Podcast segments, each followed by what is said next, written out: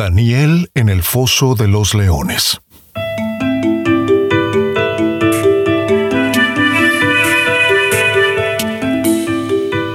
La historia de hoy nos remonta a la mítica Babilonia, aquella gran capital de imperio en las riberas del Éufrates, tan aclamada por sus legendarios jardines colgantes, que eran una de las siete maravillas del mundo antiguo. Según el historiador griego Heródoto, en Babilonia se alzaba también una torre de casi 90 metros de altura. ¿Te imaginas como un edificio actual de 30 pisos y estatuas colosales de oro que pesaban muchas toneladas? El profeta Daniel llegó allí prisionero luego de la caída de Jerusalén ante los babilonios allá en el año 587 a.C., al final de un pavoroso sitio que duró un par de años. Daniel era apenas un adolescente entonces y muy joven, habrá tenido 13 o 14 años máximo, y todos estos eventos fueron sumamente traumáticos. ¿Te imaginas lo que implicaba que tu ciudad estuviera sitiada durante dos años? Cosas espantosas, miles y miles de personas sin agua, comida o medicinas, sin comunicación y sin sosiego. Hoy en día lo hemos visto ocurrir en Yemen por cortesía de los sauditas. Así es como el libro de las lamentaciones del excelso poeta que fue el profeta Jeremías, testigo ocular de la caída de Jerusalén, describe lo que ocurre en torno a él en aquellos momentos.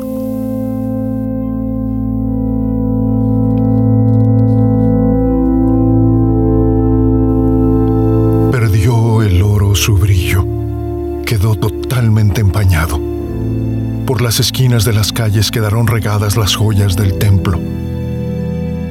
Oro puro.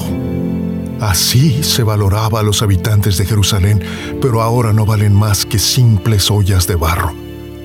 Bondadosas se muestran las lobas cuando alimentan a sus cachorros, pero las crueles madres israelitas abandonan a sus hijos. Reclaman pan nuestros niños, pero nadie les da nada. La lengua se les pega al paladar y casi se mueren de sed. En las calles se mueren de hambre los que antes comían manjares. Entre la basura se revuelcan los que antes vestían con elegancia. Cayó Jerusalén, pues ha pecado más de lo que pecó Sodoma. De pronto se vino abajo y nadie pudo ayudarla. Increíblemente hermosos eran los líderes de Jerusalén.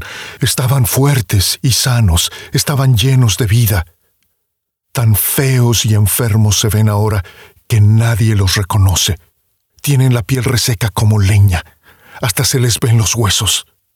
A falta de alimentos, todos mueren poco a poco. Más vale morir en la guerra que morirse de hambre. Destruida ha quedado Jerusalén. Hasta las madres más cariñosas cocinan a sus propios hijos para alimentarse con ellos.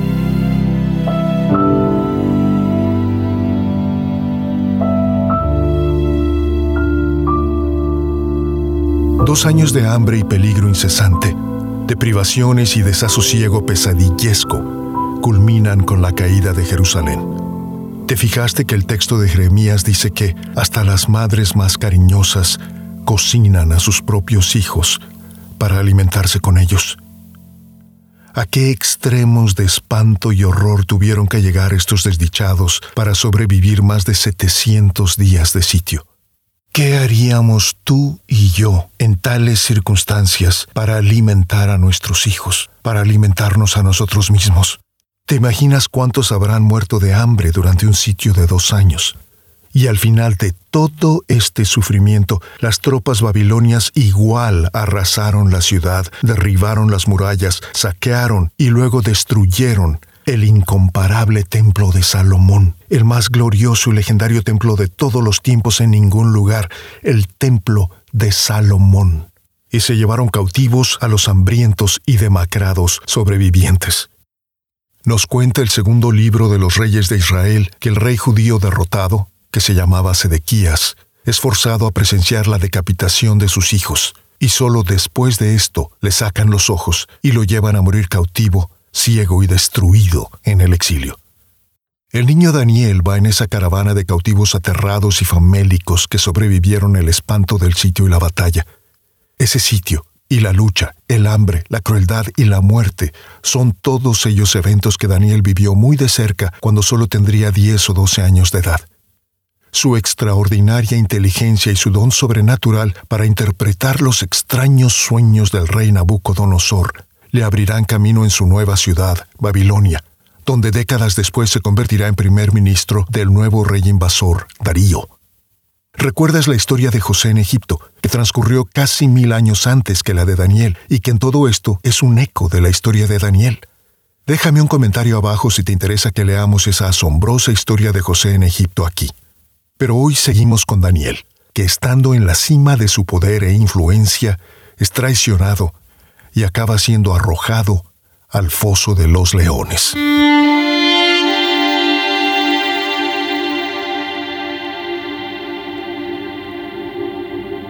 Darío decidió nombrar 120 hombres para que gobernaran las diferentes provincias de su reino.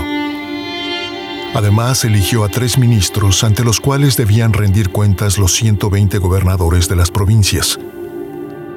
Daniel era uno de los tres ministros. El rey nombró a los ministros para que todo estuviera vigilado y no corriera ningún riesgo. Daniel demostró que era mucho mejor que los demás ministros y gobernadores. El rey estaba muy impresionado por sus habilidades y sabiduría y quería nombrarlo como dirigente de todo el reino. Entonces los demás gobernadores y ministros buscaron alguna falta en la administración que hacía Daniel de los asuntos del reino, pero no encontraron nada malo, porque Daniel era un hombre de fiar y no aceptaba sobornos ni era corrupto. Entonces ellos dijeron, mm, no vamos a encontrar nada malo en su trabajo Mejor busquemos en su religión la forma de acusarlo. Así que fueron en grupo a hablar con el rey y le dijeron, Viva el rey Darío por siempre. Majestad, los ministros, prefectos, gobernadores de provincias y demás colaboradores tenemos una propuesta. Hemos pensado prohibir durante 30 días que las personas hagan oraciones o peticiones a cualquier dios o persona que no sea el rey. Quien no cumpla esta norma será mandado al foso de los leones. Su Majestad debe aprobar el decreto y firmarlo para que sea una ley. Esa ley no podrá cambiarse porque las leyes de los medos y los persas no pueden cambiarse ni anularse. Entonces el rey Darío aprobó la ley y la firmó. Daniel, sabiendo que el rey había firmado esa ley, de inmediato se fue a su casa y abrió las ventanas del segundo piso que daban hacia Jerusalén, y se arrodilló para orar y dar gracias a Dios, tal como siempre lo hacía, tres veces al día. Luego esos hombres fueron a la casa de Daniel y lo encontraron orando y alabando a su Dios.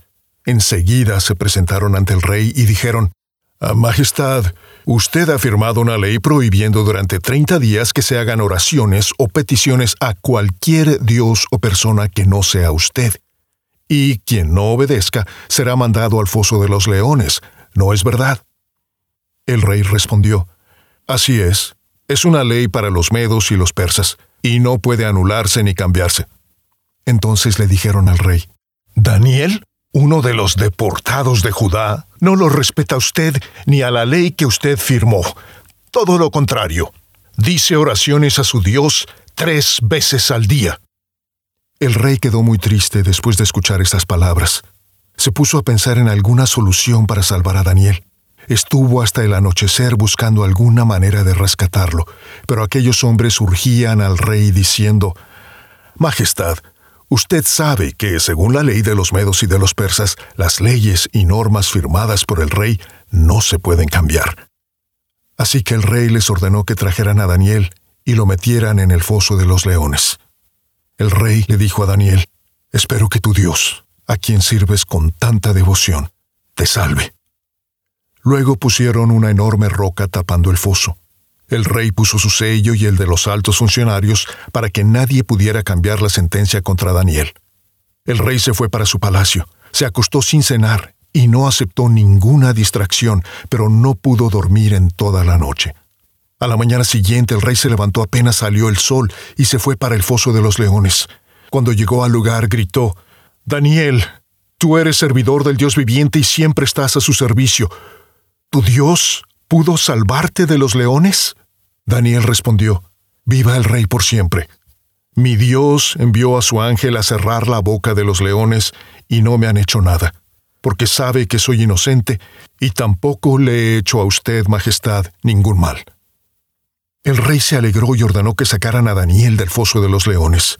Cuando lo sacaron de allí, vieron que no tenía ni un rasguño, porque había confiado en su Dios. Entonces el rey ordenó que llevaran ante él a los hombres que habían acusado a Daniel. Los llevaron y luego los echaron en el foso de los leones junto con sus esposas y sus hijos. Apenas entraron al foso, los leones los devoraron hasta los huesos. El rey Darío escribió este mensaje para la gente de todas las naciones y lenguas del mundo. Ordeno que en todo mi reino, hasta en la más pequeña provincia, todos adoren y respeten al Dios de Daniel. Él es el Dios vivo y existe para siempre. Su reino jamás será destruido. Su poder no tiene fin. Él salva y libera. Hace prodigios y milagros en la tierra y en el cielo. Él salvó a Daniel de las garras de los leones. Daniel siguió siendo muy importante durante el reinado de Darío y también durante el reinado de Ciro, rey de Persia.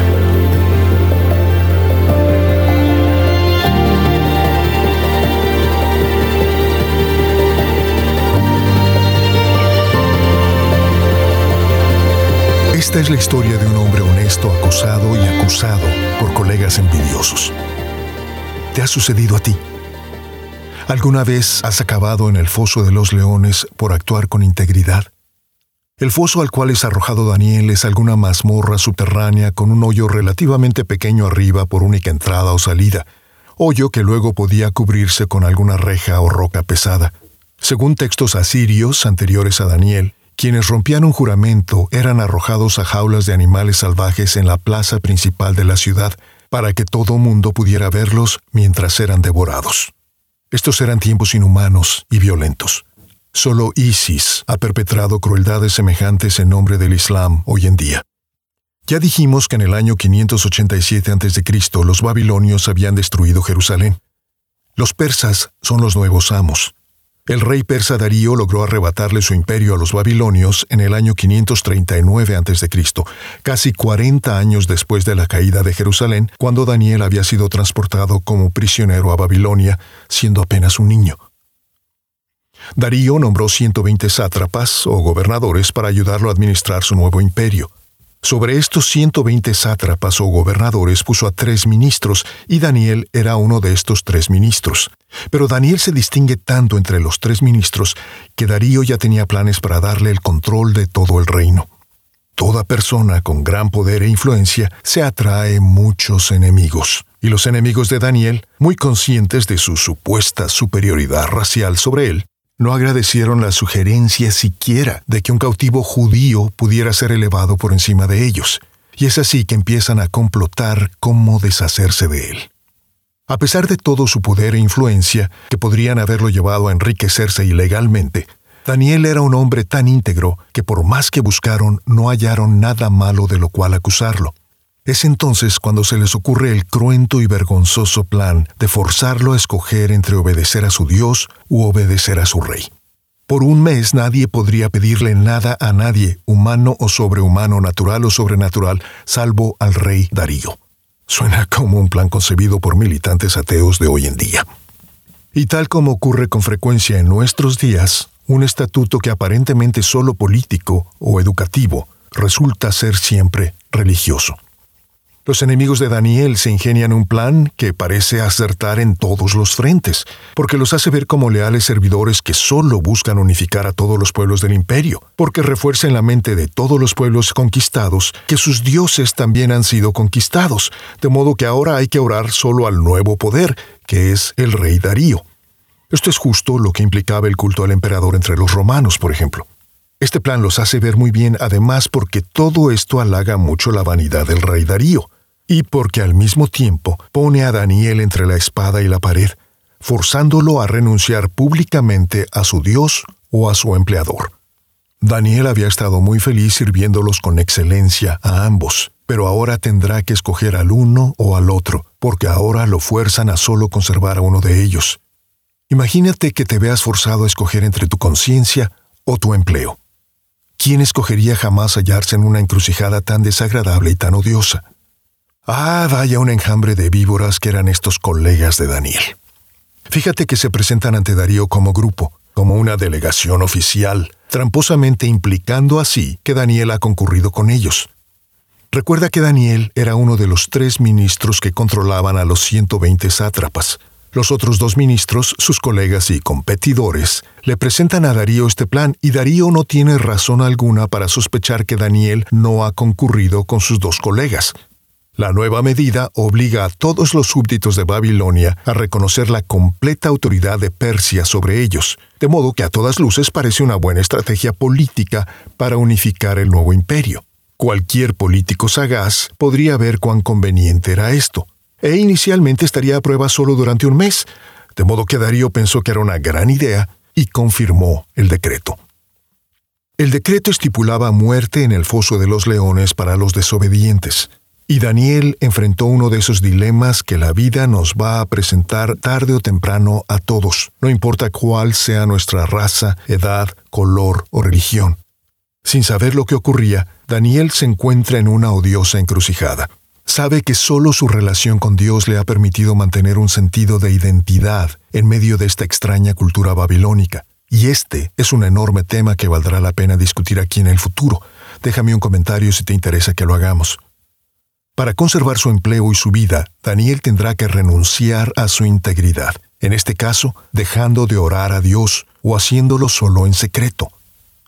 Daniel debe haber pasado momentos muy amargos, muy asiagos, debatiendo esto, porque ¿qué persona sana quiere sufrir o morir así en el foso de los leones? Valerosamente, Daniel decide seguir haciendo lo que siempre ha hecho, abrir sus ventanas y orar allí con la mirada puesta hacia Jerusalén, aquella ciudad, ¿recuerdas? que le había tocado ver destruida y saqueada, pero que por eso mismo se había convertido en el enfoque de todas sus esperanzas y plegarias. Dejar de orar así, viendo a Jerusalén, significaba dejar de hacer su parte por la reconstrucción y restauración de Jerusalén, reconocer que todo estaba ya perdido para siempre. A Daniel no le interesaba vivir más si Jerusalén no sería restaurada. Si tengo que renunciar a lo que soy, a mi historia y a mi inspiración, prefiero no vivir. Se habrá dicho, mejor morir que eso. En cuanto sus tramposos colegas y enemigos lo vieron orando de nuevo, y por supuesto que lo estaban espiando todo el tiempo, fueron en tropel a acusarlo con Darío. Este es un momento clave en la historia, porque este es el momento en que Darío abre por fin los ojos y cae en cuenta del enredo tramposo en que lo han comprometido sus empleados. Y esto, claro, tendrá muy graves consecuencias. Darío está sumamente ansioso, tratando de hallar la manera de salvar a Daniel sin quebrantar la ley que había firmado. Pasa todo el día buscando un camino, pero no lo encuentra. Los tramposos colegas de Daniel los han atado a ambos con su nueva ley. Llega el ocaso, y Darío, que en esos días es el hombre más poderoso del mundo, acompaña a Daniel hasta el foso de los leones, seguramente sintiéndose furioso, impotente y atrapado con gran angustia y remordimiento grita antes que la roca que va a sellar el foso sea rodada por completo. Espero que tu Dios, a quien sirves con tanta devoción, te salve. Daniel y Darío pasan la noche en vela. Daniel, en ayuno y oración, prisionero en el foso de los leones, y Darío, en ayuno y remordimiento, prisionero en el foso de su propia conciencia, de sus propios leones. En cuanto amanece, Darío sale corriendo al lugar, con la esperanza remota de que el Dios de Daniel lo haya salvado de tan horrible suplicio y muerte. Cuando escucha la voz de Daniel mismo, diciéndole que sigue ileso y vivo, porque un ángel de Dios le cerró la boca a los leones, su gozo y alivio son enormes. Y entonces les llega su hora a los tramposos. Darío decreta para ellos y sus familias la misma suerte que ellos habían decretado para Daniel. Y apenas entraron al foso, los leones los devoraron hasta los huesos, dice el texto. Darío tenía todas las razones para deshacerse de ellos, que no solo habían tratado de despojarlo de su mejor siervo, sino que además le habían mentido al implicar que Daniel había estado de acuerdo con el nuevo decreto. Esto le había atado las manos a él, y qué torpeza maniatar y enojar así al hombre más poderoso del mundo. De manera que Darío se deshace sumariamente de ellos y trae a Daniel de vuelta al palacio con él.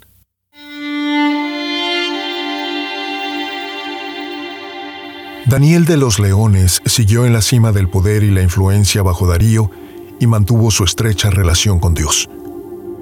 Es así que años más adelante, bajo Ciro, que es sucesor de Darío, Daniel recibió las revelaciones en torno al fin del mundo que figuran en los capítulos 10 al 12 del libro de Daniel, que algún día te voy a leer aquí. Déjame un comentario para saber si te interesa. Daniel como Job, de quien ya hablamos aquí en otro episodio llamado La calamidad no es un castigo, no te lo pierdas, es un hombre que no renuncia a su integridad y sus principios aun cuando el mundo entero lo amenaza y lo quiere recortar a su medida. Daniel es un hombre más grande que la medida que le quiere imponer la cultura que lo rodea. La integridad no es el camino más rápido ni más fácil. La integridad es a menudo muy difícil y costosa pero es que al actuar con integridad nos estamos formando, creándonos a nosotros mismos como individuos. En vez de usar agua y arena como el fundamento de nuestra casa, estamos poniendo rocas y ladrillos, que pesan más y cuestan más, pero vaya que duran mucho más. Así podemos construir más alto y más fuerte este edificio que es nuestra vida, y este edificio que es nuestra vida permanecerá más tiempo y resistirá mucho mejor los embates del mal clima. ¿Alguna vez has acabado en el foso de los leones por actuar con integridad? Si no lo has hecho, te queda aún un camino por andar. Y si ya te ocurrió, felicidades. Porque estás moviéndote en el exaltado círculo de los auténticos profetas, no los falsos profetas de pacotilla que solo se enriquecen y ganan poder con sus palabras.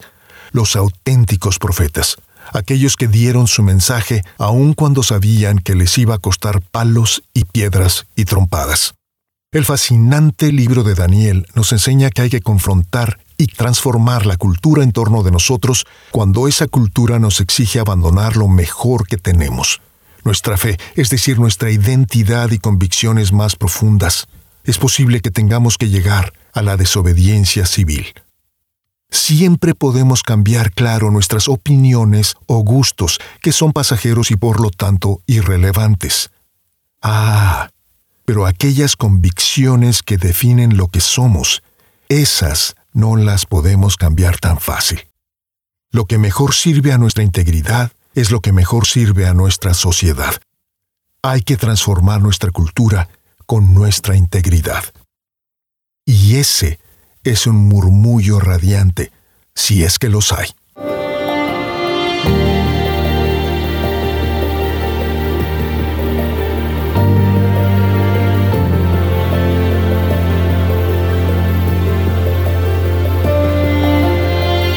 Gracias por escuchar. Si te gustó, dale al corazoncito. Déjame unas palabras en un comentario, suscríbete y compártelo con tus amigos.